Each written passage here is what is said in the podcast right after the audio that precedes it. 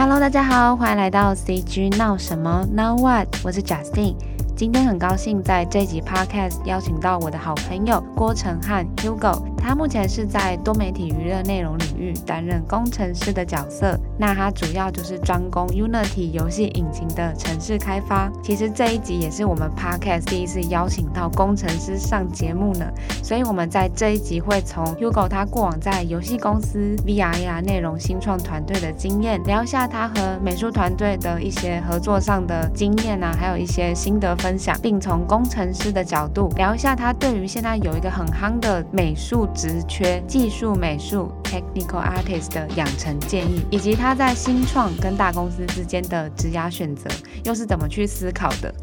Hugo 他在工作上的热情，以及切换不同工作之间的思考，希望可以对于不论你是从事美术工作啊，还是工程师的角色，都可以带给你在职涯发展上有更多想法启发哦。不知道听众对于自己在职涯发展上有没有什么有趣的故事想要跟我们分享呢？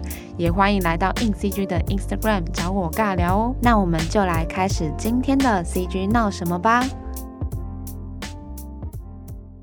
各位听众好，我是 Hugo，担任 Unity 工程师，目前有七年多的经验。那目前已经待过很多小型公司以及中大型的公司。那我在公司主要负责的是比较难的开发项目，也有很多跟美术设计人员合作的经验。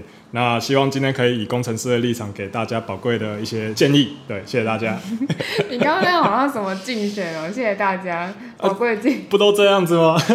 因为这边都美术人员啊，我如果是工程师，都要天天讲啊，工程师我要关掉了，我要关掉了。就是你之前在接触美术的角色，比如说同事，或者是甚至是可能外面的，比如说要合作对象啊，嗯嗯，你觉得美术通常会拥有什么特质，是让你觉得跟他们合作上要注意的地方？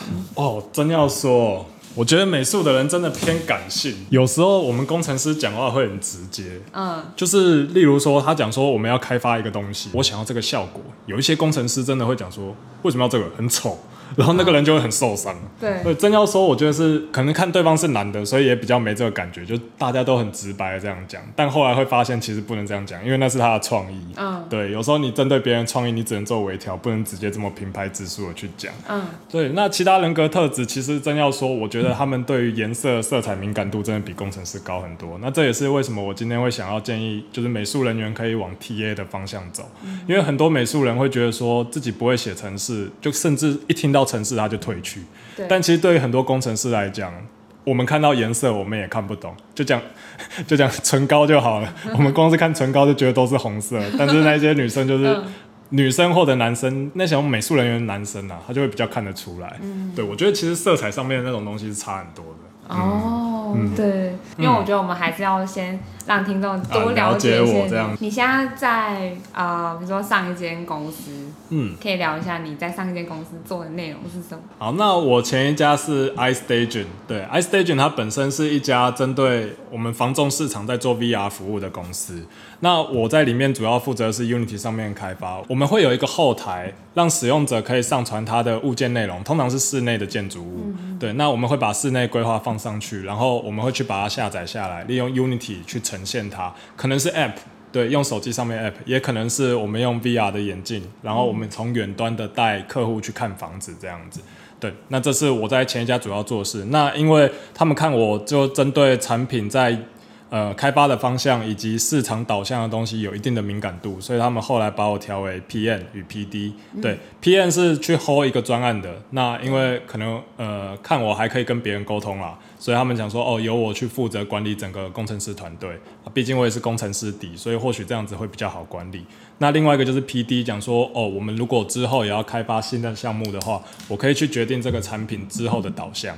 我们现在录音的当下是你刚好正在转换的阶段啊，是。那您就，那您在下一间工作将来会是什么样子？哦，其实这个就很有趣了。我我先这样讲好了，他那一家公司有投五个职缺出来，嗯，而我看我五个职缺我都能胜任，所以我就给他都投下去。然后后来找我去了以后，我问讲说，哎、欸，那请问一下，我之后会属于哪一个？他就只讲一句：“我看你五个都能做，我们到时候安排看看好了。”我目前的感觉啊，oh. 是我五个都要做啊。哦，是这样吗？目前感觉是这样，oh. 感觉就是因为五个都会，所以进去之后就五个都要做。对，算是比较全方位的人。然后全方位。他他的说法是这样啊，我我还是只有八小时啊。那你在 title 我帮你挂全方位，全方位的。哇，那要是有东西做不出来就错在。就是我记得那时候你有跟我分享一个很有趣的故事，就是你那时候是。放弃研究所这条路啊，对对，对，你要不要跟听众分享一下？好啊，我在大学的时候，我念的是电机系，嗯，然后那个时候我已经决定好要往多媒体领域发展了，所以我那个时候很认真的去报考啊。我先承认，因为我在念大学的时候，我很爱玩社团那一些，嗯，所以我是不可能靠推甄上去的。对，那那个时候我就很认真去考研究所，那在补习班的成绩也都还不错，那时候好像有到全国第四名吧，就是几次考下来就是四到七这样子，嗯，对，还不错，然后也觉得应该会稳稳的上，就考完以后，哇。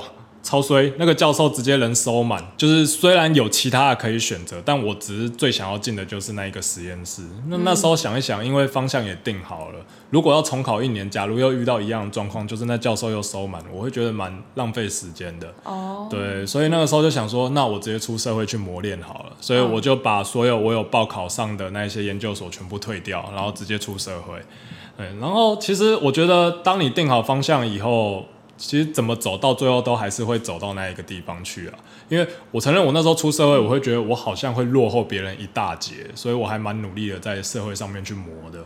其实今天 Podcast 有很多很多产业经验可以跟听众分享啊，可以可以。因为我记得那时候在看你的 LinkedIn 上，你的每一间公司大概都待大概一两一两年，对不对？对。然后有一间游戏公司担任工程师，也担任。嗯，大概三年。啊，没错，我这样子算的话，其实有一些真的不是我不想要待久一点，是他不行了。哦，你说你看到公司可能他在比如说专案发展或者是业务发展上，可能哎。欸好像有一点啊，你讲的这个还好听一点呢。真的吗？真的，我，第一家那一个他就倒了。哦，倒了，倒了。对啊，第二家还欠薪。对。哦。对，那第三家就是你说的那一家比较大的，那一家叫维金数位。嗯。对，那那一家公司整个就比较健全一点，它里面就福利机制还蛮多。那我在里面也是担任战斗端的主城市。你在碰战斗端就很自然而然的会碰跟很多美术人员合作。对。对，因为我们像我们的三 D 模型要放进。去，然后我们要怎么去跟城市配合？讲说我们的面数要多少，我要去跟美术讨论嘛。嗯、那另外还有一些是渲染器的部分，我们那个 Unity 里面叫 Shader。对，我们写 Shader 的话，我们也要针对里面的内容去呈现出我们美术想要的效果。嗯、所以在那个时候，其实有蛮大量的在跟美术接触了。其实甚至说在前面几家，虽然那几家第二家来说哈，它是有跟日商合作，其实对方也是蛮大的，叫 Fulu，哎，那是日本的一家企业，然后。他那时候做的是《出包王女》这个 IP，对，那那时候是二 D 的游戏，所以其实二 D 跟三 D 的美术，我们都非常常常要跟他们去沟通来说，看要怎么做，对，那也是会写 shader 去帮忙他们，这也是偏向技术美术的部分。哦，对对对对。嗯，那时候在游戏公司就已经有技术美术这个角色吗？嗯，其实有，对，但是其实每一家公司它针对技术美术的，我想专业度可能不同。有一些公司他会认为说要开一个部门，把所有的，然后让他们在里面不断的去研究属于他们的东西。那有一些会偏向是有一个城市稍微出来 handle 这一块就好。对，但是其实真要说大一点的公司，或者说对于游戏品质有一定要求的公司，他们都会非常的要求技术美术，因为薪资很高。嗯，技术能力很高，薪资很高。嗯，嗯对。那你看到，比如说你之前在公司的经验，你觉得看到技术美术他们可能拥有的特质，或是他们的 background 都可能会是怎么来的？我看过，我认识一个，我觉得他现在应该是一个很厉害的技术美术。那那个我待会讲。我先讲，我目前看到几个技术美术，我认为虽然大部分是从工程师过去的，对，因为我们工程师毕竟会写程式，那要去跟。他们配合会比较好配合，但是我在所有工程师里面看到最厉害的技术美术是一个女生，嗯，因为她对于其实讲真的，我们以基因来说，女生对于色彩的辨识度真的是比男生高的，嗯，对。然后她在那种情况下，她去听美术讲的东西，我就觉得为什么她都调得出美术想要的感觉，哦，对，其实他们有一些先天优势在，我觉得女生是有一些先天优势在这上面的。那另外一个我要说的是，我在第二家，也就是跟 FULU 那时候合作的时候，我旁边那个同事，哦，他很厉害，他是单纯以台湾人的角度去看他的学业生涯，你会觉得他根本不知道他在学什么。他国中的时候好像是读音乐系，然后高中的时候读美术班，大学的时候去读光电系，你会觉得这读的乱七八糟，对不 对？对，然后这样出来以后，超超奇怪的。他光电系的时候碰到写程式，然后他一个人，他可以做一个游戏里面的 BGM、SE，嗯，对，因为他学过音乐，音效他全部用掉了，哦，然后再来一些图片要修，他本身又是美术系，他也全部修掉了，然后。等到要写程式，他最后就是写程式啊，他就坐在你旁边，你还想到底是谁厉害？一开始看学历，想说你怎么学这么杂，结果他还想说你怎么什么都不会，不对吧？重点是他什么都会，我觉得那个最怪物了。哦，对对。所以这样换而言之，就好像是其实技术美术他这个职位，现在普遍来说都是他们的技能数都点非常、嗯嗯嗯、非常广。广嘛，我觉得对，我觉得还蛮广的。我觉得尤其是他们很愿意去破 Photoshop 与 Illustrator，哦，对这种东西，以及有一些像 Maya 那一些，嗯，对，像我记得有一些电影在制作的时候，Maya 本身有一些可能这边美术也会去碰到，他们会用 Python 在那边写里面的效果，嗯，这种东西去搭配出那个东西。例如说，我要做一个模型，他可能用程式码，他直接就做了好多个。对，对，那有一些没有学到这个东西的部分，他可能就要去做一百个这样子单一模型。哦，对，所以技术美术有一些人是，只要他愿意碰，他会发现哦，就事情少了很多，然后效果特别好。嗯，对，我觉得就是一个用程式码去叫电脑帮助你创作的一个工作。哦，对对对。我们那时候好像前几集也有一集是，他是台大资，算是念职工，嗯，他也是去国外念有研究所之后呢，嗯，他把他之前大学学城市的背景，嗯，应用在他在学艺术上，哦，然后他也是刚刚你说，就是偷工，他可以非常快的写一个。呃，程式帮助自己，对对对，对，类似这种概念。对，其实大家真的不用怕程式，程式说穿了，只是叫电脑帮助你的一个语言了，嗯，因为它叫城市语言嘛，大家都会讲中文、讲英文跟外国人沟通了。你只要写一点语言，城市，那电脑还不会跟你吵架，你就教他做事就好了。嗯，对啊。对，我们因为我们今天这一集 podcast 是算是要。比如说建议美术，他们如果假设我今天是非常专注在，比如说概念美术，嗯，就比如说我们下一期杂志是他们就是专注在概念美术的，比如说场景发展啊这种，也不是说纯艺术，但是我觉得可能在城市底可能没有那么多。对。那你会怎么建议他们怎么去找到适合自己的那条方向？哦，其实，嗯，我觉得。重点不是城市底要有，嗯、对，我觉得有时候它的重点是你要怎么跟城市人员沟通，因为像我刚刚说的，我们在大型公司里面，大家在注重公司是这样子，我们看公司的这个结构，公司最后要的一定是目标导向，它就是要这个效果。怎么做出效果的，他都他根本就不 care。嗯，对，所以这个时候你身为一个美术人员，你要怎么让城市了解你要做什么？对，我讲一个很有趣的故事好了，好啊。对，为什么我会教大家讲说不要这么抗拒的去学程式？是因为你到时候一定是在一个团队里面。我们那个时候有一个故事是这样子哦，有一个美术人员跟我还有旁边一位工程师说，呃，我觉得这个效果不是很好。那我们问他讲说，哦，你想要怎么样更好的效果？他就讲说，我希望它温暖一点。然后看起来可爱一点，就不要让人感觉这么死板。对，然后我就讲说，哦，好。然后另外一个讲，嗯，OK，哎，然后他就走了。走了以后，那个工程师讲，傻笑。对啊，根本听不懂啊。对，你身为一个美术人员来跟我讲温暖一点，然后什么可爱一点，我哪知道是什么？但因为我之前有一点经验啊，所以我那时候讲说，呃，我来试试看好了。所以我第一件事情是我把那个 RGBA 的 R 调多一点，因为我让它尽量偏暖色系。嗯，对。再来是他说。尽量可爱一点。我的想法是，或许我把边框加粗一点，对，我用我的着色器去把这个模型的边框加粗一点，看起来会有一点像卡通的效果什么之类的。嗯、对，那这样子丢进去，或许给他看起来就比较活泼。对，我想要这样，或许就比较不会死。那对方看完以后，也就说：“哎、欸，对，这是我想要的效果。”对，但其实你看，反过来说，如果今天有一位美术人员，他知道城市想要知道的是什么。他可以就直接讲说，你帮我把 RGBA 调的 R 多一点，然后那个边线帮我加粗。嗯、对，那对于工程师来说，他会觉得说啊，目标很明确，我知道要改什么。哦、对，所以其实我觉得有时候并不是说你学程式一定要去把这个东西实践出来，而是学着如何去跟其他人做沟通。对，不然以我们写程式来讲，要不是我之前有去修像 Photoshop、Illustrator，然后 RGBA 写 Shader 这样子，或许我也没有办法这么顺畅跟美术沟通。对，所以我觉得这只是双方互相尽自己最大的能力伸出手，要去完成一项目标。所以我会觉得，如果说大家愿意直接去稍微碰一下，哪怕你写不出来也没关系，至少你知道怎么去跟我们这些工程师沟通。那你觉得这样碰的意思是，因为现在大家如果都在业界工作啊，嗯、那你可能下班时间都固定又紧缩，那他们要怎么去找到可能适合资源？适合的资源，怎么去进修？我如果要推荐的话，嗯、其实我一直以来我觉得职场就是最好的学习的地方啊。对，这样子讲也会有点不负责任，还是太官腔，我不晓得。但是我就讲我的真实想法了。好好好，你在那边领薪水，然后你还可以做实验，这不是很爽吗？哦、对啊，你就跟其他工程师在那边继续讨论，基本上。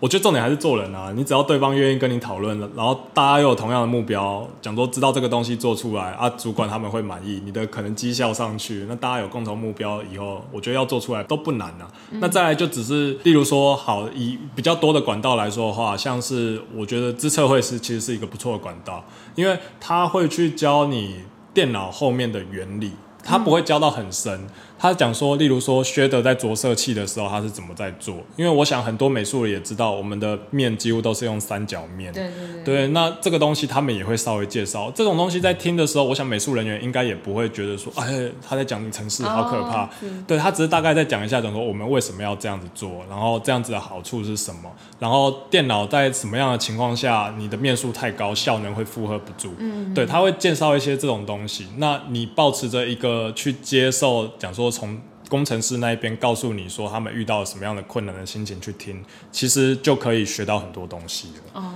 对，那有时候你就不会强人所难的去要求。嗯，我曾经也有一个人，他做一颗球，那个面数不知道多少面，然后球滚一下，整个电脑坏掉。但是他他是美术，他只是讲说我这个超圆的，超圆。对，他说我这个超级高，这颗球滚一下，我们电脑就电脑就快 crash 了，对吧？哦。对，就是这样子，所以我觉得有时候是这样子啊，他们会借由这种方式去了解到城市的上限在哪边，然后怎么去跟城市人沟通，甚至自己动手下去试试看，当做玩游戏玩就好了。哦，对对对，这样听起来其实根本也额外进修上，其实也不用真的说，哎，我要去上一个什么城市。对，现在的线上课程又特别多。嗯。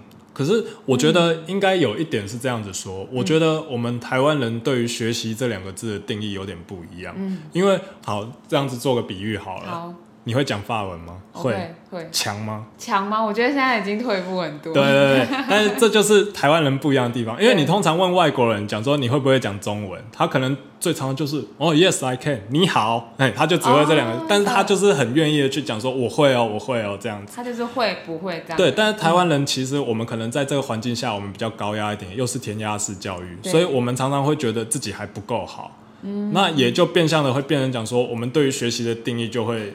我们是学着如何让这个正确的答案去用最快速的方式去呈现出来。嗯，其实我觉得这偏练习。那我会这样说，是因为我觉得，呃，我们有时候也不是讲说我们要去哪边学，嗯、只是我觉得你要去 try。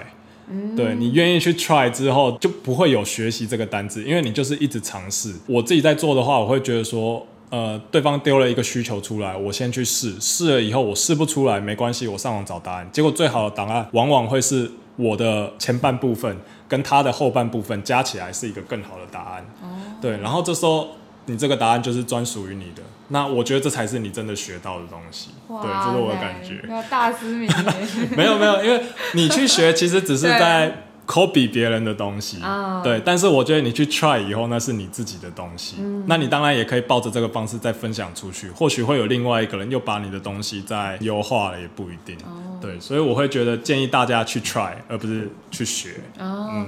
哎、欸，很好比喻 我刚刚直接就觉得，哎、欸，真的，我在思考上可能就觉得，比如说，如果你又问我其他，比如说，嗯，啊，那你写文章强吗？然后可能就会说，还还不够，还不够什么的。对对。对，但是其实很多人看会讲说，你已经很强了。就是好像很多在华人世界很多。对，因为我们偏填鸭式教育，嗯、我们往往在等答案。嗯。对，我们不会主动的去寻找答案，嗯、但对于。真真的要讲公司来说，公司它只是希望你去试，它也没有答案。嗯，对，所以我觉得并不会有人告诉你正确答案是什么，而是你能不能去试着找出答案是什么。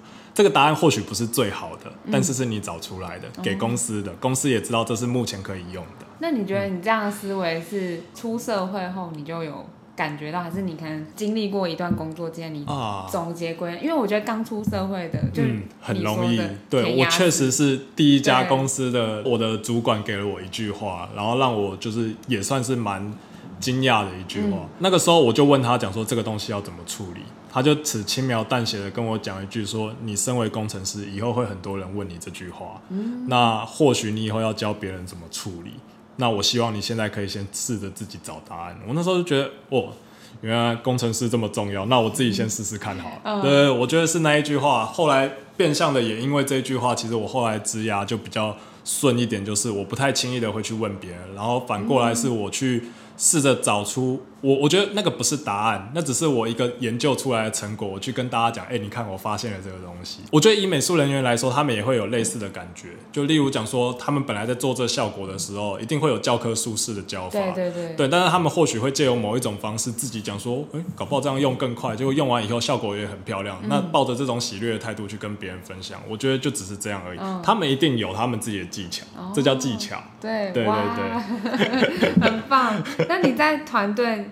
好像也是会试着有点像是当老师的角色，就是你刚刚分享到，嗯、你其实之前有在资策会当。啊，对对，我在维京数位那个时候，因为我们公司里面是会有所谓的技术研讨会的，嗯，对，那就是你可以去分享一些你研究的成果。那我想美术那边应该也会有了，对，对，那我们这边也是，我会去分享研究成果以后，我们公司有跟资策会合作，说你可以去那边授课，他会有所谓的产学合作班，因为一定也有很多学生想要看看业界的人是怎么在工作。那对于我们公司来讲，好处就是我们可以借由进去上课，去知道哪一个学生他的可能是我们比较。喜欢的那种特质，嗯、对，我们可以先进一步的跟他们接触。那也是借由那时候我，我我就进到学术界里面去。不过，其实我一开始就是有稍微往学术界一点，是我在业界的补习班那个时候，老师就蛮喜欢我的，嗯、他有试着要让我进就是学术界。对，只是我那时候是跟他讲说，我想要给学生的是更全面的东西，所以我后来先进业界，而、嗯啊、结果也因缘际会的把业界的经验又从那个产学合作班带到学术界，哦、所以觉得哎。就是我说的嘛，你知道做什么，其实到最后都还是做得到。哦，那你这样之后会想要当老师？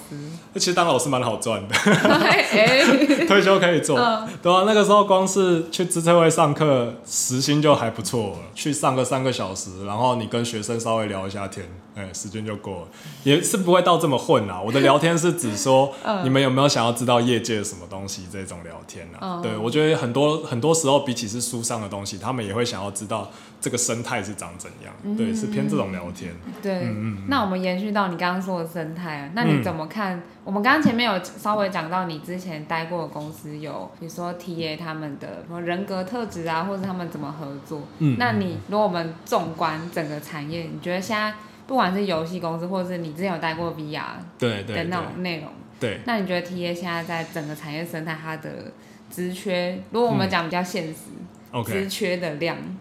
多对，嗯，哎，等等，我觉得不能讲多，但是应该是说很需要，人很少。台湾现在的状况是这样子，我这边拿美术来比喻，我会做三 D 美术，公司有一个是不会用电脑的二 D 美术，对，他要做二 D 美术出来，只因为我会三 D 的东西，所以他叫我来帮他用电脑呈现出他想要的样子。嗯，这有点像是我们现在遇到的状况。其实这个东西要设计出来，应该由美术人员去设计，因为他想要创作与设计。但因为他不会，他请工程师去做，变成工程师是他的工具。但其实这中间就有一个落差。其实我觉得外面的 TA 是这样子，他一直想要找到美术人员升上去的 TA，嗯，但是因为没有任何的美术人员想要去碰城市这一块，所以才退而求其次的去找听得懂美术在说什么的工程师。哦，对。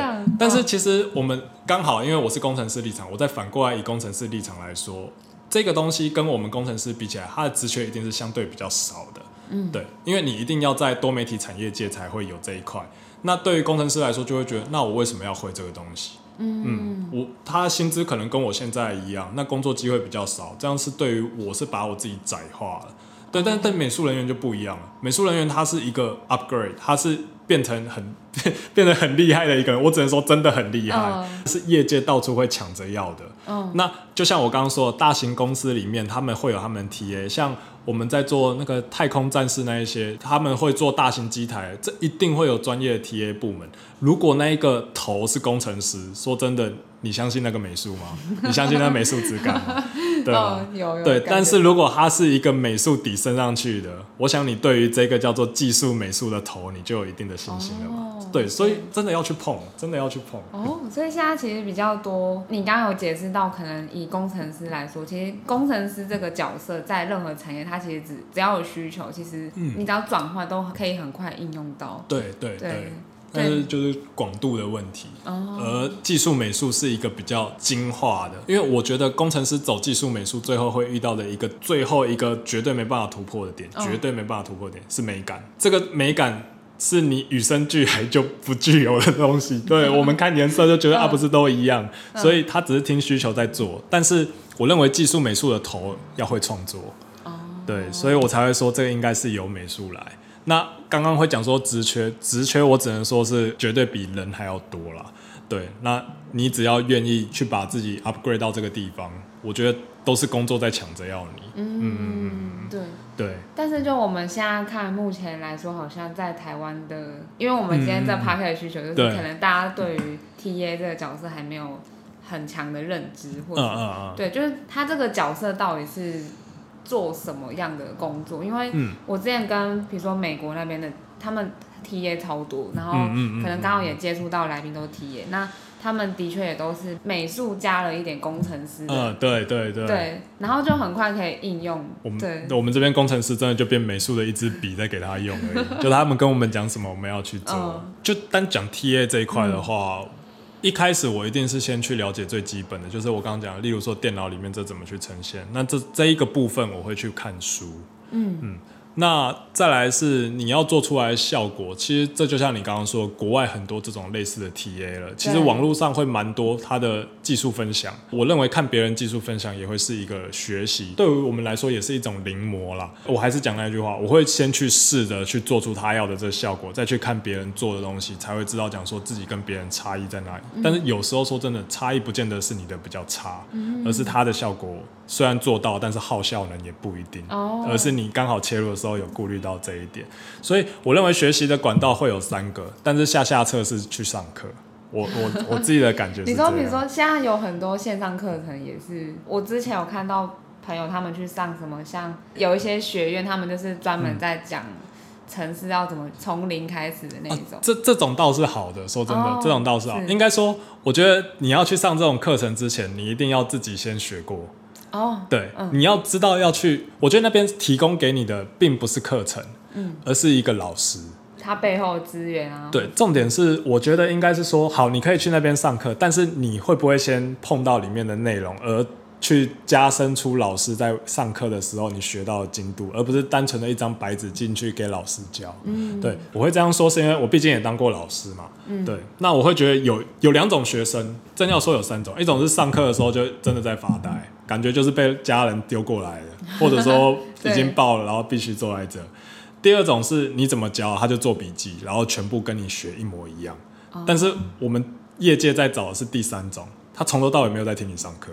但是他下课就跑过来一直问你东西，oh, 这就是我说的课堂给你的是一个老师，嗯、所以我会觉得如果线上课程要要我选的话，我一定找可以问老师问题的那一种课程，oh, 对，或者说我可以丢问题，老师会回馈给我，单纯老师教给我，我会我会把它当做是一个技巧的学习，但是重点是我要怎么去把这学习的东西融会贯通以后，我我可以去问老师说我遇到这个问题，就是有状元学生没有状元老师嘛，oh, 对，状元学生一定是自己拼出来的，对，对，所以。还是讲那一句，就是我们是要去 try 嘛，所以如果单纯只是去上课，我是觉得那个效果可能不会到太好。但是去上课毕竟有老师，那如果可以问老师问题，我觉得那进步会很快很快。哦，嗯嗯，对对对，我们刚刚前面讲到说，你自己在学习上可能就是你的学习方式，可能就是在业界累积经验。那你在不管是专案或者是在学习新的东西，你遇到卡关的时候，你会怎么处理？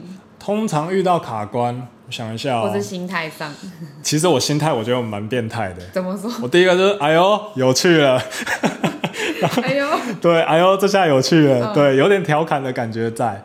然后我的心态，我是会真的很认真下去研究。好，我这边说说我一个朋友的故事啊，他就是比较没有这种心态，所以被讲说为什么一直在等答案。嗯，对，他问我说，如果你遇到这种东西，你会怎么样？我说，光是想到可以把它处理掉，都觉得很很很爽。他说啊，如果延延误到其他开发内容，我说当然是这个比较重要，因为。好，说直白一点，因为 这个学期起来的话是我的，公司的进度是他的，我就想要去研究那一块，我就自己跳下去研究。嗯、我觉得那是一种快乐啦，对我来说，去研究出那个结果会是一种很快乐的呈现。然后我就会跳下去，一直研究，一直研究，一直研究。然后有时候也会因此而加班。对，但是东西就是我会把它，最后这个东西一定是我自己试过，哪怕你试失败了，你也会知道你怎么失败的。嗯、对，对，对，所以想说怎么去学，嗯，大概是这样子在学吧。嗯，心态上就跟别人不一样，完全不同。有些人看到是讲说啊，完了，答案是什么？上网查没有，完蛋。再来就问，再来就问旁边的，这个你会怎么做？有时候问旁边的，就真的会被别人觉得说，哎、欸，你你怎么一直问别人？那是你的工作内容哎，什么之类的。然后就可能会比较因此不能讲得罪到人啊，但是你在整个团队里面就比较容易被主管看到这一点。哦，嗯啊。那你如果是自己跳下去在研究，大家都不敢去研究，那感觉就不一样。主管就说只有他在研究那个，其他人把他的工作内容做掉。哎、嗯，这、欸、是聊到那个职场的那种什么向上管理跟向下管理。啊，有点类似。我觉得你做向上管理应该做的蛮好，感觉得出来。可能可以吧。我觉得有些事情是从小细节会看到的。嗯、对对对对。就是你刚刚说的那个在日常工作中，嗯，他的那个态度，嗯，我觉得因为这个 podcast 他有个年。年龄层是刚好是大学刚毕业的啊，对，给他们一点小建议。对啊，我觉得真要说小建议，我觉得大家要选好自己未来的方向。嗯嗯，像我觉得像我刚刚有讲，我跟研究所放弃那一个，嗯、说真的并，并我觉得并不是很多人可以走这条路，甚至连我父母当时都不认同。他觉得我明明有考上研究所，你考上研究所以后，你有比较高的学历，你一定可以做拿到更高的薪水。嗯，但其实这个想法有问题。因为你硕士出来，你年纪比别人大，你薪水怎么可能拿跟学士一样？嗯，所以你要比的应该是，如果你进到你想要的领域两年，然后跟硕士出来，因为硕士也念两年，你们两个的薪资真的会到差很多吗？那你是不是真的喜欢这个产业？哦，对，我觉得有时候都不是这么的绝对的，而是一个你知道自己的方向是什么的时候，你跳下去做，真的会比较有动力一点。然后反而那些其他的东西对你来说才是杂音。嗯，对，所以美国不是很多人肄业，然后就超级厉害的。我觉得就是因为他知道他自己要做的是什么。嗯、对，当然他们的学校超级厉害也是事实啊。对，我们刚刚有聊到一个，找到一个词叫做技术在，因为你本身也是 PM 跟 PD 的角色。啊对对对因为我觉得在整个控整个专案，然后你又是工程师，嗯，那你觉得这个团队的不论是 PM 还是 PD 还是工程师，就大家要抱持什么样心态，或者是有什么方法，尤其是新创公司，对，很容易会陷入这个回圈里。对，其实而且我觉得其实不只是新创，对，就是我觉得是人都会有到自己、嗯、都会给到自己技术在，应该这样讲，有一些技术在是这样，新创公司可能前面的人有人离职了，然后交接出来。以后你在里面看到他原本写的东西已经不符合现在的需求，对，这也算是一种技术债。那另外一种是我我这边必须帮技术债这个词讲一些话，好好对，因为有时候有一些人会讲说啊，上面都没有知道方向是什么，然后在那边乱改，所以到后来的因为基底已经。大家都写的很硬了，然后这样子要改很困难。我相信美术也会有一些人遇到这个问题，嗯、东西都做好了以后，突然跟你说要换风格，哦、然后你就哦天哪，这怎么改？对不对？嗯、真要说，我觉得技术在这种东西要累积，真的要靠经验。嗯，因为像我这样子来说的话，有时候有一些东西开发出来，我知道讲说你在往后开发会遇到什么样的情况，我就会先提出来了。我想对于有一些。在开发，呃，我讲美术好了，他本来在设立风格的时候讲说，这一款游戏明明听起来要走可爱风，结果他那边跟你讲说我们要走一个写实的，你就可以主动先拿那个提案讲说，我们这之后不会改可爱嘛？你要是确定的话，我现在就走写实风，你把这个弹数先先做好，之后他要改，他一定会比较硬一点。但你这样讲有没有到不礼貌？没有，你只是在跟他讨论说会不会后来有这么个可能性。嗯，对，所以我觉得技术在最重要的还是你事前的沟通。而不是事后在那边检讨。你越能事前的去把这些东西，把大家目标定得越明确，后面遇到的东西是大家都已经知道可能会遇到的情况。嗯，与其说可能会遇到，不如说我们已经确定要往这个。这个方向走了，嗯，我们踩到这个点，我们并不会觉得说啊，早知道当时就往另外一个方向开发，这样就不会有这个东西了啊。现在要改过去，什么技术债一定会一大堆，对，而是你已经知道，讲说我们要往这个方向走，踩到就踩到，不会改，继续走，对，那自然我觉得再留下来的几率会比较少。对，对他来说就是一个必然的结果，就讲说这里会有个坑，但是我们不转弯，我们就给他碾过去，就是有坑，对，就是有坑，对，就是有坑。因为对于很多像比如说 Podcast 的听众，就偏美术领域的，嗯，那我觉得好像，尤其是刚刚讲到风格这件事，之前比如说遇到，比如说在做专案的时候，跟美术配合的时候，改风格或是改它的。里面美术元素的东西，你明明知道可能整个专案来说，他不能这样改，那你会怎么跟他沟通？你是说已经确定不能这样改，但他想要这样改？对，他是主管吗？哎，对对对，好像主管，好好。对啊。如果是主管的话，我遇到一个情况，是我印象很深诶，我就直接讲那个专案好了。好。我们本来做的方向是 A，结果做一做，我承认有遇到状况，所以改 B。嗯，对，那这个状况我可以体谅那个主管，但我不能认同他的做事方式。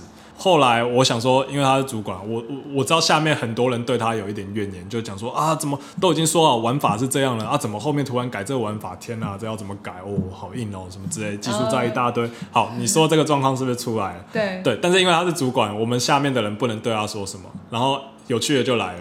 那个时候有一次开会，是每一个主管进去开会，嗯，然后因为我那时候也是个小主管，所以我有在里面。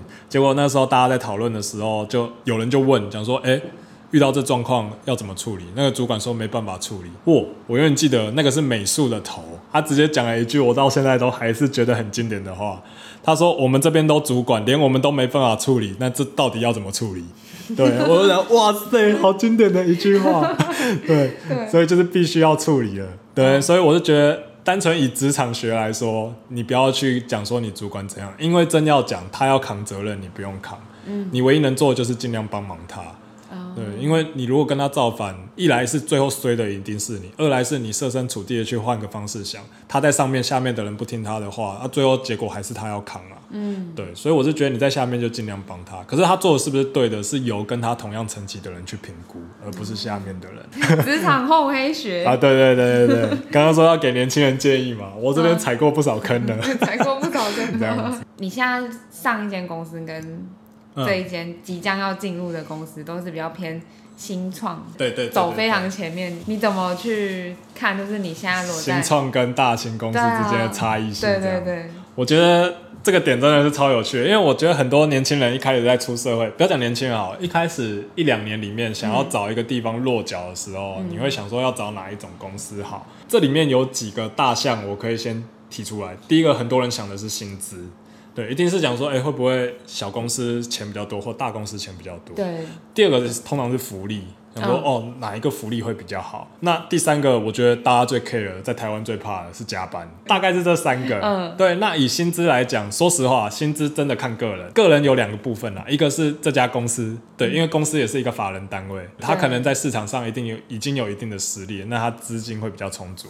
另外一个是你这个本体，你可能在业界，业界都会有所谓的行情价，你出社会一年学士。嘿，什么学校大概在多少？可能不会差太多。嗯、以刚出社会来讲是这样子。那以薪资的部分来说的话，就不会有什么讲说哦，新创比较多或者大公司比较多的情况。我觉得。薪资这边是打平的，嗯，对，在我个人来看，但福利的部分的话，确实大公司会好一点。以大公司来讲，我就讲我那时候待的那一家，待了三年的公司，哦，它的福利超多的。第一个是，其实员工定期检查，我觉得是一件很厉害的事情啦。哦，对，因为他公司就是帮你付，然后是最基本的。你如果要额外再检查一下，像工程师一定会看一下肝之类的。哦，对，通常这时候有一些是你要自己，他可能给你钱，你去医院检查，或者说你在报道的时候就要先去检查。嗯但那一家他是直接就是把整个医疗团队请到公司来，然后实就每一个办公室都会有一个就是 team，比方说这里量身高体重，那边在量血压，然后这边是问诊室什么之类。对，那第二是他那时候还有像按摩那一种，他会有员工按摩。然后其他像是就每月寿星这一种，我觉得这种还算小。但我印象很深是他们有一个福利哦，我真的超级喜欢的，他是特定节日提早两小时下班。哦，嗯，我就觉得这个好爽。嗯。嗯、那个时候情人节啊，他也是讲说可以提早两小时上班，啊、我也承认我那时候刚分手，所以我同事就调侃我啊，他讲说，哎、欸、啊你不是没女朋友了，那继续工作啊，继、啊、续工作啊，讲说你又不用去找女朋友，你现在要干嘛？嗯、我说哦，因为没女朋友了，所以我要去找女朋友，然后我就拿包包就走了。对，没错，嗯、那这是福利的部分啊。嗯、那第三个是我觉得是加班，对。嗯大型公司他们一定会被劳基法这些绑得比较死一点，所以通常他们会很注重加班的这种情况。那你只要有报加班，势必你会得到就是两种，一种是补休，嗯嗯。啊，如果说你想要补休，主管因为呃，就是我们现在压力没有办法让你休，你势必也会拿到钱。就是所谓的加班费，所以在大型公司下面的话，通常就是比较在加班上面会比较有保障。而小型公司最常讲的一句话会写在福利里面，你们以后可以看，他只要写说，呃，自由上班时间，对，你就要知道这句话反过来说是自由的下班时间。对，那下班时间就是他定的，基本上就是责任制啊。但是如果你的实力有到一定的程度，其实你在小公司会蛮自由的。对，因为呃，我那时候待在那种公司里面，因为我东西都算可以准时完成，所以我都可以准时下班。但是这种准时下班在大公司是不太行的，因为你东西做完了以后，你身为团队的一份子，你不能自己先走掉。有时候你就是要在那边 stand by，对，嗯、可能事情会发生在你身上，可能只是因为可能啊，我们有钱嘛，你就留下来，对，就变成这样子，所以其实是你走不掉。所以我会觉得，如果你要钱的话，你去大的；如果你要的是那种自由，你觉得你实力够的话，你去小的。Oh. 对，所以以加班来说，这两个也是，我是觉得打平。那最后要讲的是，我觉得整体来说，因为我认为大家，我们毕竟不是像日本讲说一家就可能就直接做到死这样子。哎、嗯，欸、对，我指的是就是做一辈子，因为日本企业对于保护自家员工是非常，对对对，他们是做越久你会越那个，而且公司也会非常体谅你，那是日本整个企业文化。但台湾的会比较偏跳槽来跳槽去这样，所以我会觉得我们在选公司的时候，你要看你整个职涯想要的，目前这个阶段想要的是什么。扣除掉方向来说的话，你在新创公司你要碰的东西会比较广，嗯，就是因为只有你一个人在 handle 这一块，可能任何的问题你都要去碰，对，那你这个学的是一个广度的，但是大型公司的话，跟你同样职位的人很多。这时候会变成是一个深度的，并不是说大家在互相的，就是比，然后谁比较厉害，嗯、而是其实这是中间会有一个很自然而然的切磋。对，我想很多美术人可能在大型公司里面做，就是做一做，然后旁边人就讲说：“哎，你这好漂亮哦，怎么做的？”然后就两个人就稍微这样讲一下，对，讲一下以后，对旁边那个人技术就变强。可是他为什么可以坐在你旁边？一定有他厉害的地方。对，那这时候因为同职位的人多，你就很容易在某一块领域上面的精度会深度就会变得非常的深。对，所以。以你目前要来学的话，我认为啦，当一个新的领域出来，像目前 AR VR，我认为它还算一个相对比较新的，嗯，我就会觉得你可能到新创，对，那这时候你就什么都要碰。当然，新创里面又有一些会再更精一点，嗯，对，那这个时候你进去的时候，因为很多相关的人这样子集中到这边，你也会变深。对，那你如果说你已经确定好某一个方向了，你就是要往资深的设计师走，这时候我觉得你就可以往大公司走，因为这个时候或许。呃，你都已经确定要往资深的，旁边越多的设计师可以让你去讨论，然后去研讨，甚至公司也会希望你们去互相的切磋。他们可能在设计那个年度的那种 KPI 或者 OKR，这个是呃，就管理你这个人的绩效的时候，像你这种研究报告这一些，他可能都会正向的反映到你的薪资上面去。对，所以我觉得你要往广的，广的会很容易变主管。嗯，啊，往深的会很容易变资深或专业的设计师。嗯、对，看要往什么技能数去点啊。求职就像在玩游戏一样。玩游戏。那你现在你现在走的路，因为我们刚刚讲到说你对新的那种内容产业比较，嗯、因为你下一份工作也是比较偏对延续上一份，可能也是 VR。对对对对对。对，那你为什么会对于这个产业特别？哦，应该说我在大学那个时候，我目标就已经是往多媒体领域发展了啦，所以我自然而然是去找到这个多媒体领域目前就是它 upgrade 到哪一个地方，因为我认为全世界的趋势是一起往上的。对。对，那以我大学那时候来讲，叫做图像辨识、图片辨识。那那个时候就是就是有点像特斯拉现在那个车子啊，然后在那边他会看前面，讲说你现在要左转、右转、左转、右转。嗯、对，那随着它产业的进化，就是开始有所谓的呃 VR、嘿、哦、AR 这些东西出来。所以我只是跟着我在研究的领域，大家一起去碰到一个新的研究领域，一起跳下去研究而已。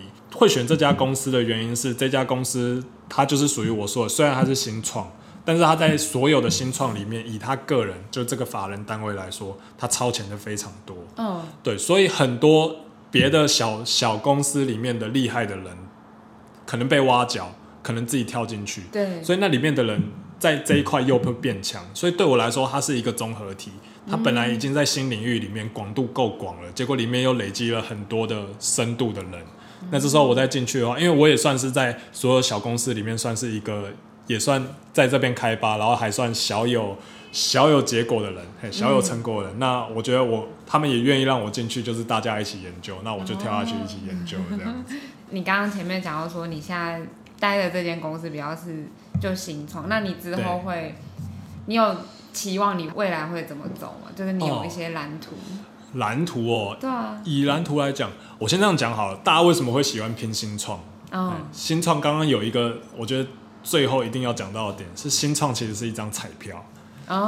因为大部分的人待新创的目标是财富自由。我讲的比较现实一点的话，你待三年以后，或许这家上市了，然后你可以因为你在这家公司里面待的时间，你会有一定的持股比。嗯，然后它上市以后，你就自然而然的拥有这些股份，除了领现有的薪资以外。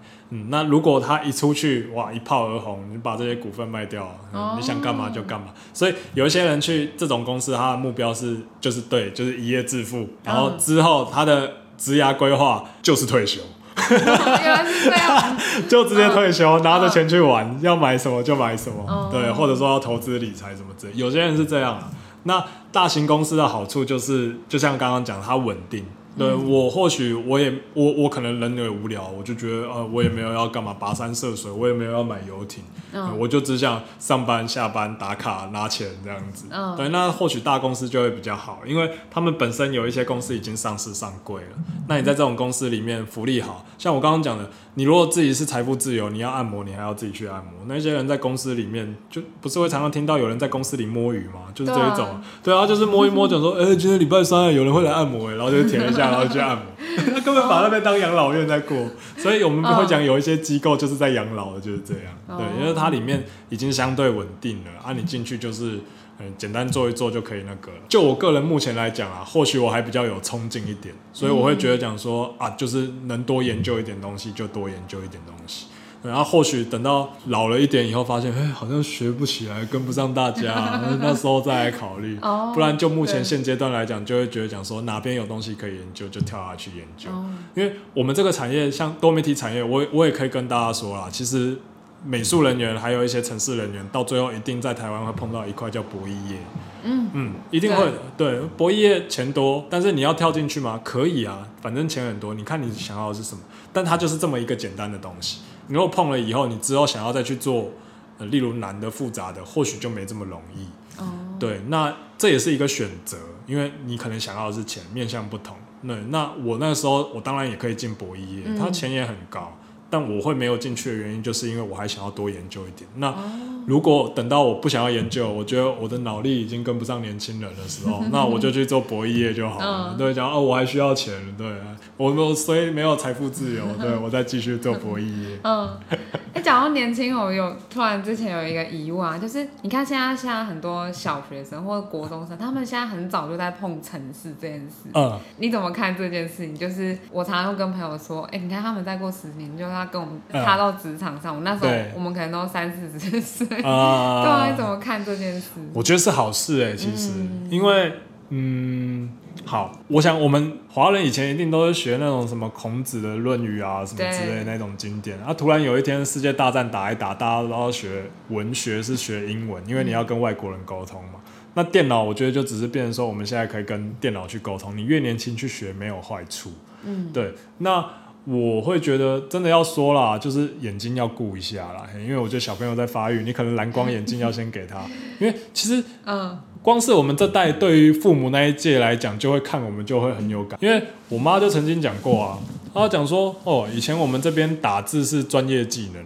你们这边好像生下来就会打字，对啊，那我们就打打打打，电脑打超快。他讲为什么会打这么快？那我觉得那小朋友学语言也是基本的。或许我们现在还在讲说城市语言是一个我们要特别去学的技能。我们再长大一点，或许对于小朋友他们来说，跟电脑在互相沟通是一件很正常的事情。嗯、对，所以我是高度认同。唯一要 care 的就是小朋友的视力发展而已。哦，对。对我刚刚问好像比较像，你会不会感到担心啊？或者是、嗯、因为毕竟他们可能后面的他们学，不论是速度还是他们的接触内容的资源又更多。嗯，那你觉得如果假设我们想象一下，好，过了他三四十岁，三四十岁，然后你可能已经是主管了，对，那面对这些小孩们，嗯、他们来到职场，然后怕会不会被他们超过什么之类的？啊、不会啊。他们就是，他们生杀大权在我手上，没有，没有啊！我是觉得，因为可能我也待过学术界吧，我会觉得，我我个人会希望下一代比我们这一代好，我一直都会希望是这样子。所以，如果这一个小朋友，我会看他就是蛮，呃，他可能对这个产业有热忱，然后他也真的学了很多。那我觉得我身为前面的人给他的就是，哦，你现在看到这个东西是怎么演化来的这种经验谈，跟他讲一下。哦、对，或许对他们来说讲说，哎，为什么这个城市语言要这样子写？或者说这个美术的讲说，哎，为什么要这样做？嗯、那我想很多人会给他讲说，其实我们以前是这样子做的，但因为这个原因，所以后来变成这样子做。对，让他们去了解这个，然后我是不太会跟后面的人计较，我会希望他把这种知识学起来以后，再跟后面的人去分享。哦、对，所以不会去怕讲说这个人以后会不会超过我什么之类，真的会怕这种的也太小气了吧？对，对啊，对你都已经做到主管了，我想你就拿刚刚我们讲的职场学来讲，你一定还是有一些经验在那上面的。有时候管理本身也是一门技术啦，嗯、对，单纯论那种技术层面技术，我是觉得你也不用太怕小朋友。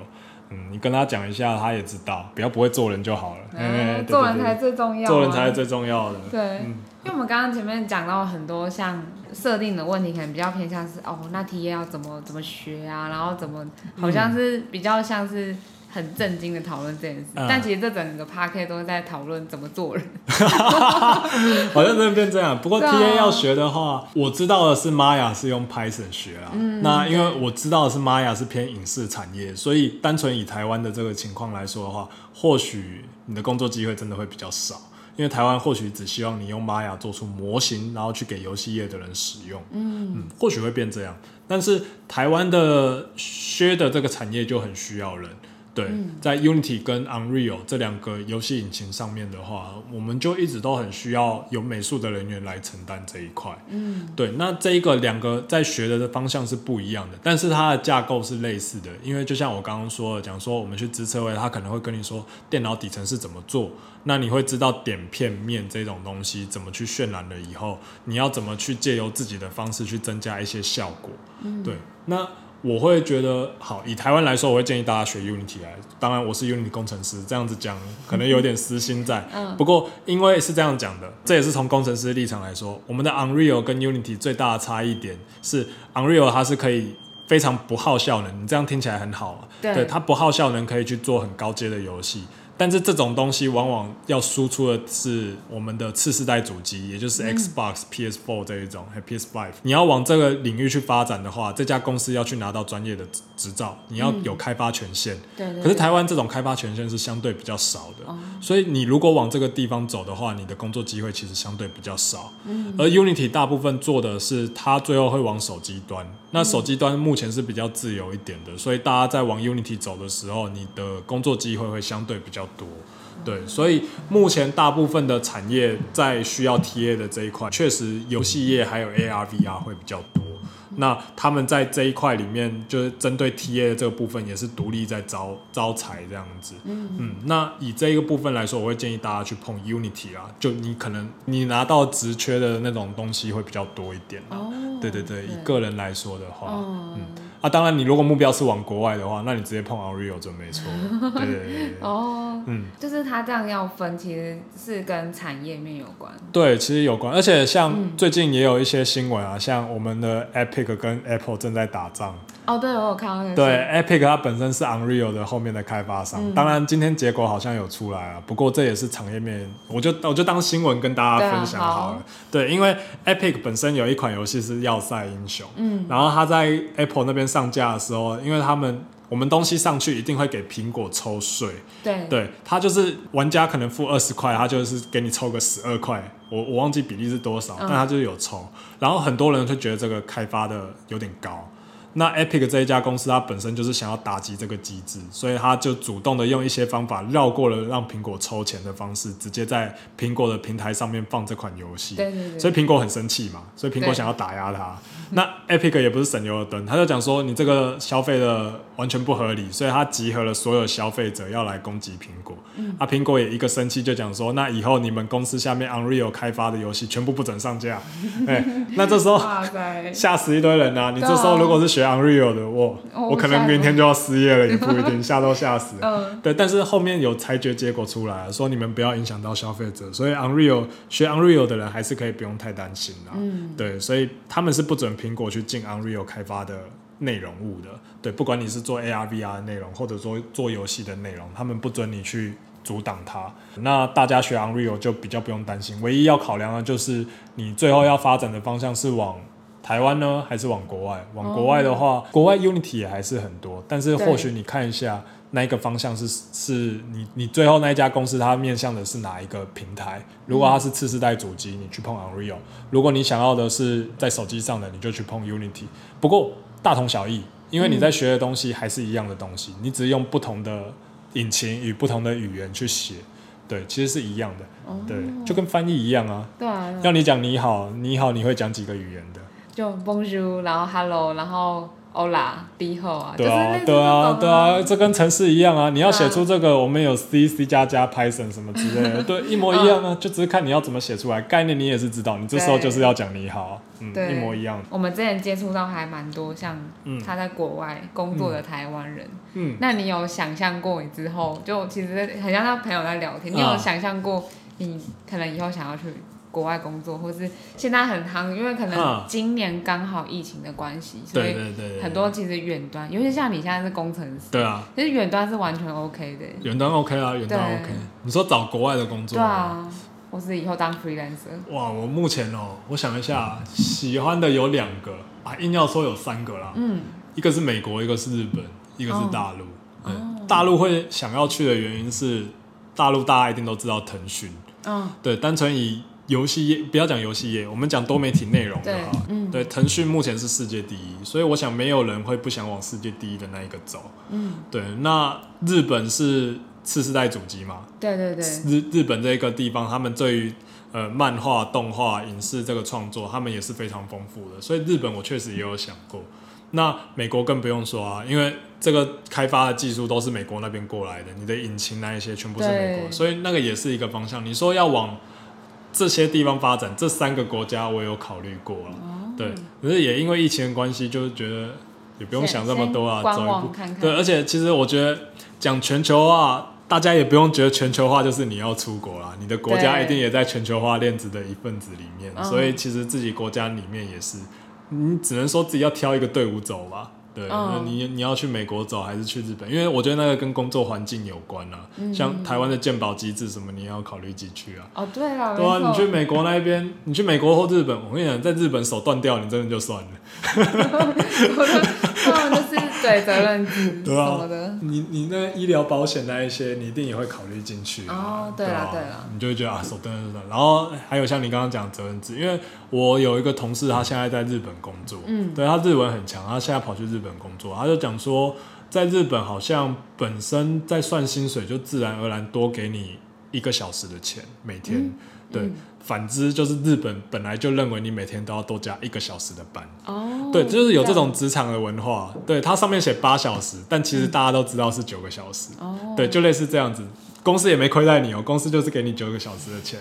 对对对，他们就是会有这一种东西。然后有一些像是大陆那边，好像也是会有相关的保险什么之类的。嗯，对，所以我觉得你要出国之前，有时候如果你是真的要在当地的环境生活啦，你应该要看的是那一块。嗯，嗯，工作只是。工作是你生活的一个部分，当然希望你因为喜欢你的工作而喜欢你的生活，但是并不要因为工作去影响到你想要过的生活。对对对对，整集 podcast 都还蛮那个。为什么我都会讲到人生的感觉？因为我之前访谈可能美术，就是会讲到很多，比如说他们的求学经历啊，嗯、他们工作经历啊，其实大家就是有热情。我会问他们说：“那你你会不会有遇到卡关啊，或者是你有没有热情消退的时候？”嗯、就刚好我遇到来宾，可能他们都。很正向，跟跟你你也是，呃，我也正向的，对啊，就他们可能就觉得，哎、欸，我就是喜欢这个啊，嗯，对啊，我觉得真的你喜欢这个东西，嗯、你自然而然就会一直做下去，因为我觉得啦，不喜欢的话，你不会想要去研究那一些东西，嗯、然后自然而然的你会怪东怪西怪产业，嗯，对你可能会讲说啊，游戏业就是没钱，讲说要做还不如做软体业。嗯，然后你就去做软体，然后去软体业，你又嫌东嫌西，讲啊做这个好无聊哦。对，对，我觉得 重点就是这样子。你你在做这种东西，你到底喜不喜欢？嗯，所以我那时候硕士会放弃也是这样啊，因为我如果再做下去，我可能就是要做什么电子 IC 那一种，那又不是我想要。或许我就会变成这种人，就讲，呃，这产业好讨厌哦，每天都这样子，每天在那边加班，有钱了不起哦。那这样你真的有找到属于自己的那个方向哎？对啊，不过我觉得还有另外一点啊。工作上的成就感啊，我觉得你喜欢这东西也是要有成就感才会涌出来。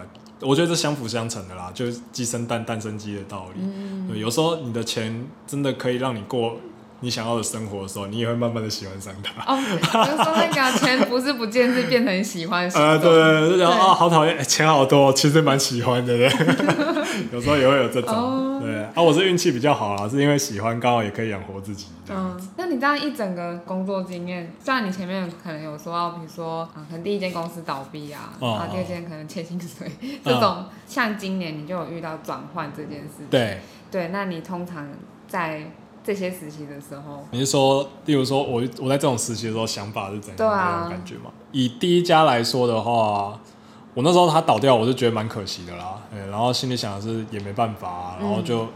嗯发现第二家给的薪水更高，我就蛮开心的。马上忘记前一间。对啊，我我还没学够哎，我这样行不行啊？怎么办？然后开直缺讲说，哎、嗯，怎么别人花更多的钱来请我，好开心哦，然后就跑过去。嗯、你要说这种感觉嘛？对，我觉得每一次转公司转职，你为什么会想要离开它？我觉得那才是重点。嗯、有时候是这家公司或许整体开发方向慢慢的不被市场接受，嗯，那你你没有必要跟着这家公司一起。就栽下去，嗯，对，那这也是一个你会重新审视自己的职业生涯的方式。嗯、对，我是觉得这些公司要么对倒闭，要么迁徙，他们一定有遇到他们自己的困难，他们在自己市场定位的时候遇到困难了，就所以导致下面的人有这想法。对对对对对，所以你说跳槽的那种时候，会不会觉得说啊，好怎么样怎么样？没有啦，其实都很自然而然。对对。那我们讲一个直接一点，因为我觉我有跟你认识一段时间，啊、那你觉得？你在跳槽，在选择，比如说公司，或者是你跟 HR 在保持关系的时候，嗯，因为我知道工程师常会遇到，可能比如说，因为你真的很厉害的话，可能猎头他们真的会找上你，哎、呃，会，对，你在跟他们交涉的时候，对，你要怎么去把持？说可能，嗯、呃，但有点像是，哎，这个条件不错，可是你会想说，那可能还有更好的条件，怎么去平衡它？哦怎么去平衡它？对啊，我想一下，你是说当很多工作机会一起出来的时候，你要怎么去？怎怎么去选择你觉得最适合的那一条？哦，我我就讲我这一次转的时候我的想法好了，好，因为我这一家我这家公司，它目前遇到的状况，我说的是就是我前一个跳槽的这家公司，它遇到的状况就是它慢慢的不被市场接受，嗯、然后导致因为新创大部分都会有所谓的创投基金要给他，对，那。在市场不接受他、对他没信心的时候，他创投基金一定会减少。嗯，那相对而来的一些什么缩编这些东西就会开始出现。所以我这一次离职的原因是我想要找一家稳定一点的公司。哦，对，那这个时候对我来说，我这次找的目标就是规模够大，然后或许有上市上柜，嗯、那薪资反而不是我主要考量的部分。嗯、对，那在这种情况下，我是以这种方式去找。那所以，我这一次找的话，公司如果像猎人头公司也确实给过我不少 offer 的机会，嗯、但是我最后挑出来都是往上市上柜的，或者说是人数有超过一百多人的这一种，我会觉得它相对比较稳定一点。嗯，对，那每一个阶段会不一样，像。我在第二家换第三家，是从小型的公司换大型的公司。对对对对。那时候就是因为第一家是对嘛，它倒掉嘛。对。第二家有欠薪，所以我当然自然而然的想法就是，好像新创就是这样哎，真的不行，然后就会去找大的。哦。对。是。然后大的这个是待了三年以后，你会发现在大公司里面比较会遇到的状况是调薪不利。嗯。对，因为他会觉得大家都很稳定，你都只是个小齿轮。他就不太会愿意帮你做薪资上面的调动，嗯，哪怕他把你升主管，你听到那个调薪，你会觉得啊，怎么就这样子而已？对，好像扛的责任很多，然后才多这么一点钱。对对，那这种这种这种情况，再搭加上有人离职去外面的工作找的时候，就发现哦，新创愿意花很高的钱来挖我们这种人，哦、那你自然而然就会想说，我去给他们看看，然后就变成说大公司离开是因为钱，可是又因为。小公司不稳定，又想要去找大公司哦。Oh. 但是有一点是确定的啦，钱越来越多了。Oh, 可以可以可以，这个就实在了。那你这样接下来，你在接下来这间公司有五个角色？对，五个角色是比如说 PM、PD。哦，不是不是，它是五个职业职职位内容。嗯，oh. 对我印象中就是有做 content。就是做内容，oh, 对，那这个可能就是所谓会跟美术合作。像我印象中有一个那个 animator，对，嗯、也就是说动画的，我要跟美术人员在互相用动画这个部分。那这边有一些城市内容要开发，例如说手可能挥到某一个点的时候，我要跳一个什么样的效果出来，或者什么样的事件，诸如此类。有一些是所谓的 SDK，嗯，不过 SDK 是它是比较偏跨平台的。嗯，对，他就是讲说，哦，我我这个东西我要怎么从 Android 去跟 iOS 合作，跟 Windows 合作，这种这种会偏 SDK。对，再来有一些就是偏什么五 G 网络那一种，有的没的啦。哦，对对对，所以我才想说，他就是看我好像都稍微碰过一点，所以讲说叫我进来这样做。对对对啊，不过我觉得最重要一点是。新创公司很喜欢一种人，是有想法的人。还蛮好奇，是你那时候面试是怎么问你，然后你怎么回答？对啊，基本上也是会这样子去给他问，给他回答。不过我印象比较深的是，我刚刚不是有讲说大公司会喜欢专业的人，然后就是你你也自然而然会往专业的走。嗯，对。那小公司会喜欢有想法，就是所以你之后可能会偏向当主管。我那时候去面试那一家，就是我刚刚讲有待三年以上的那一家公司，就是因为他那时候的笔试内容我写到很细，所以主管很喜欢我，因为他觉得我的深度很深。哦，对，所以他觉得这个好。哦，我说的深当然不是说跟很厉害的前辈比说很深，而是以我这个年资，然后这样子写的答案，他很满意。嗯，对，所以他会觉得可以再给我比这个年资高一点的薪水，让我进去。那这种是喜欢深的。那大公司喜欢是有想法的，因为这家公司那个时候在讲东西的时候，我面试一直都有一个态度，就是进不来没关系，但是我想要让你知道，如果我进来的话，我可以带给你们什么。哦，对对对，所以他那时候在面试的时候，他他有讲说他们现在要开发的东西方向是什么，大概是怎样，所以之后怎样怎样。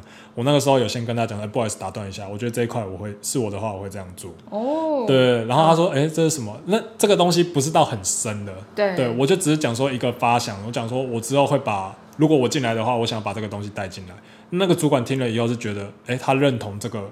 多了这项服务会不错，嗯，对，所以他们会喜欢有想法，然后有热忱，另外非常基于沟通的人。新创公司会喜欢这样，因为他们在市场上本身就已经不是在靠技术突破，他们是在找市场定位。对，对，这是新创公司一定在找的，大公司才是在做技术突破，让别人追不上你。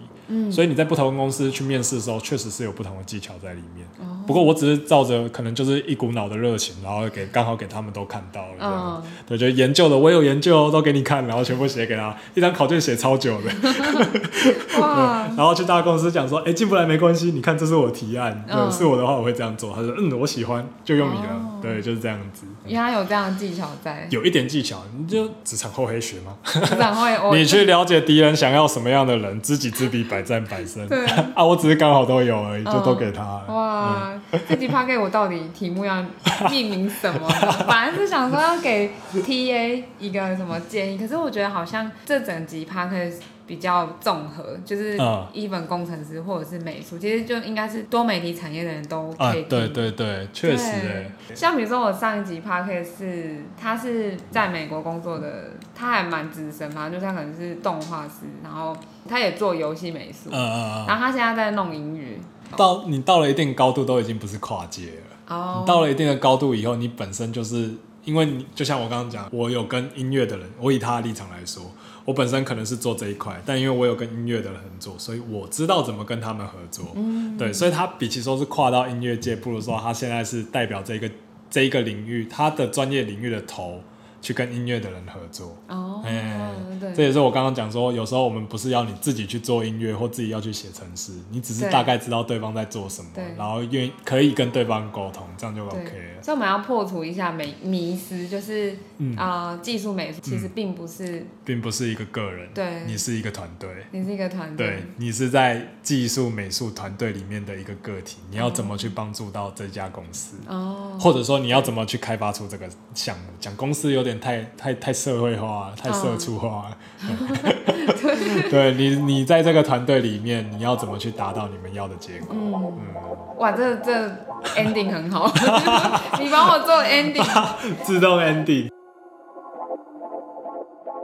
听完了这一集 podcast，不知道你对于职涯发展有没有更多想法了呢？那其实我在这集 podcast 录制的时候啊，我也跟这一集来宾朋友不断鼓励说，他真的非常适合往 podcast 的路线尝试。像我觉得现在在做 podcast 节目，就可以认识很多很棒、很优秀的产业工作者，像每个礼拜访谈尬聊啊，也多少会鼓励，然后甚至帮助我在职涯上的一些思考。所以这些都是很棒的经验分享。那如果你是对 Podcaster 有兴趣的朋友啊，那小编就非常推荐，可以说是台湾在地的本土 Podcast 平台三岸平台提供的 Podcast 分析数据非常完整，而且它有非常多知名的节目都选择三岸他们的服务。